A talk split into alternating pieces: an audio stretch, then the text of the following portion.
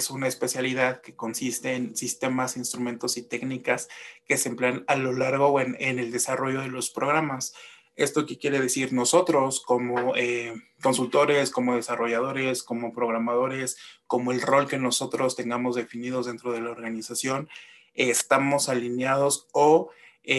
este, tenemos prácticas a la hora de estar desarrollando un sistema. Este sistema lo podemos desarrollar si practicamos con, si estamos alineados a una metodología ágil eh, pues este sistema, las prácticas que vamos a usar van a depender de la estrategia que nosotros tengamos o hayamos definido, definido como equipo, ¿no? Es si estamos trabajando con una metodología tradicional, por lo general estas prácticas siempre van a estar definidas dentro de los activos organizacionales. Cada organización debe de tener o tiene un conjunto de activos, eh,